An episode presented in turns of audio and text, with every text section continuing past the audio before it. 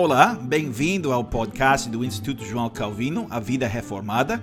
Eu sou o pastor Jim Whitvin, o diretor do Instituto João Calvino, aqui com mais uma meditação sobre um artigo da Confissão Belga. Essa vez, artigo 18, a encarnação do Filho de Deus.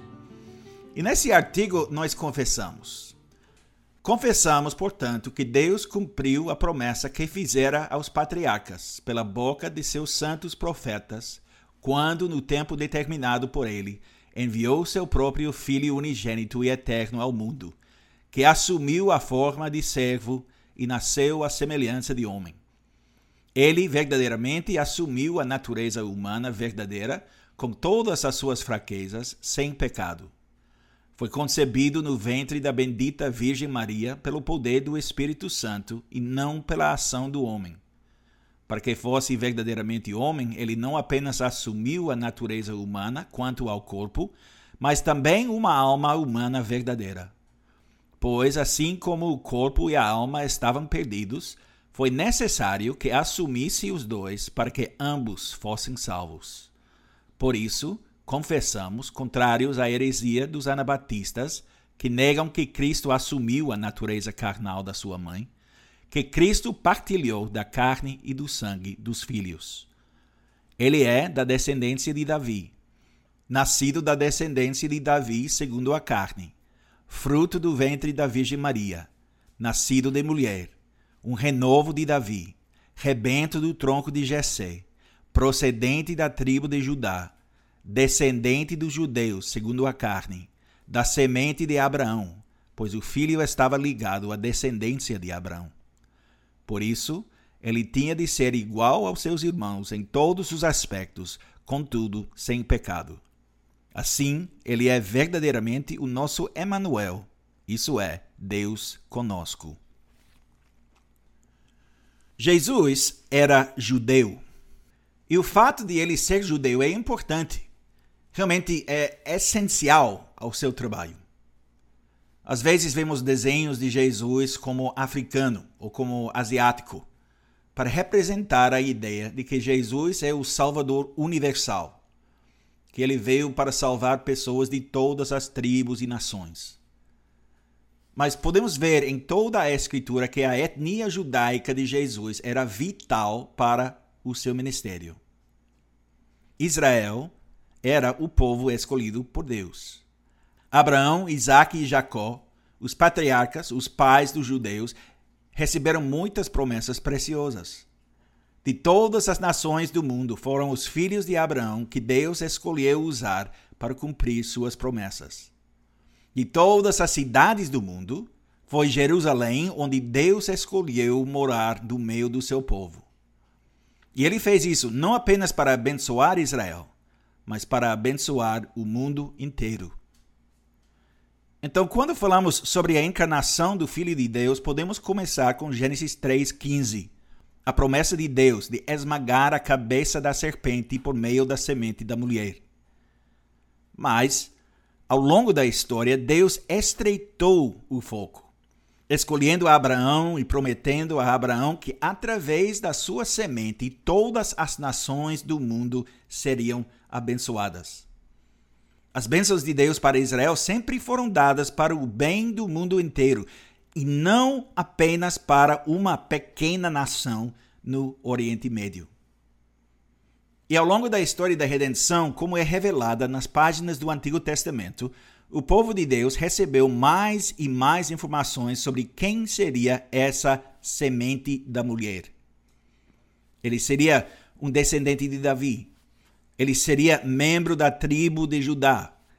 Ele seria um homem judeu, nascido sob a lei. Ele faria tudo o que Adão deixara de fazer como o segundo Adão.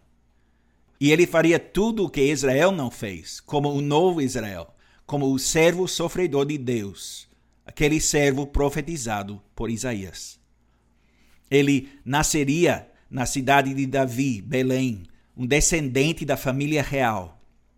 Ele faria seu trabalho entre os filhos da aliança, os herdeiros das promessas. E como homem, corpo e alma, ele viveria como um de nós. e especificamente como membro do povo da aliança de Deus, para cumprir as promessas dessa aliança. E assim, como o grande filho de Davi, como o leão da tribo de Judá, como a semente de Abraão, como o filho da Virgem Maria, ele poderia ser nosso Salvador. E ele viria como uma luz para um lugar escuro. E a escuridão o rejeitaria. Ele viria para seu próprio povo, e seu próprio povo o rejeitaria. E essa rejeição levou à sua crucificação, que fazia parte do plano perfeito de Deus. Esse plano para trazer salvação ao mundo, para levar à destruição do maligno. Como um ser humano genuíno, ele poderia resgatar seres humanos de sua condição perdida. E como um de nós, ele nos conhece intimamente. Ele sabe o que é sofrer. Ele sabe o que é ser tentado, ser testado. Ele conhece a fraqueza da natureza humana.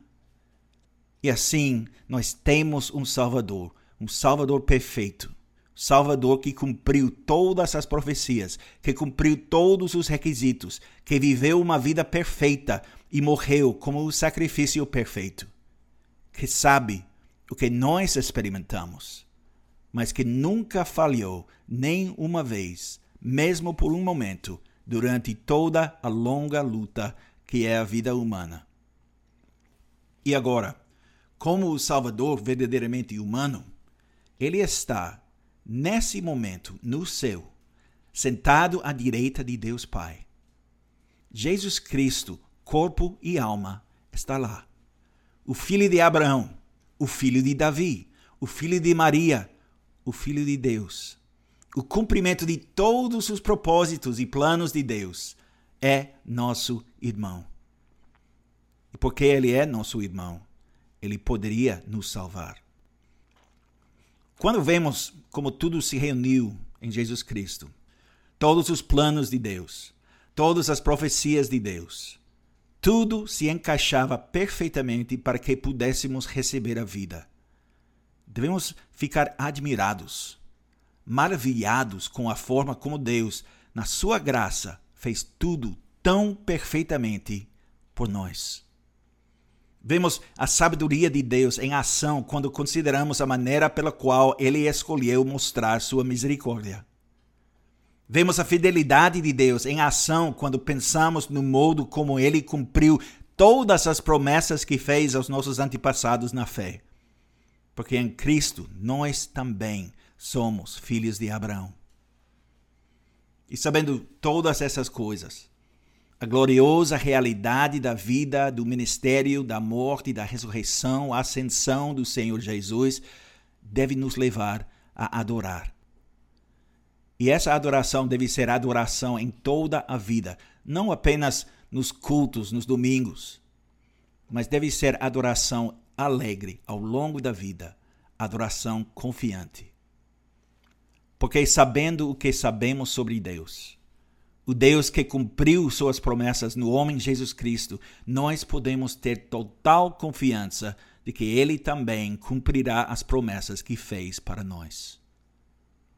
Eu vou terminar essa mensagem com as seguintes palavras de encorajamento de Hebreus capítulo 2. Visto, pois, que os filhos têm participação comum de carne e sangue, destes também ele, igualmente, participou, para que, por sua morte, destruísse aquele que tem o poder da morte, a saber, o diabo, e livrasse todos que, pelo pavor da morte, estavam sujeitos à escravidão por toda a vida pois ele, evidentemente, não socorre anjos, mas socorre a descendência de Abraão.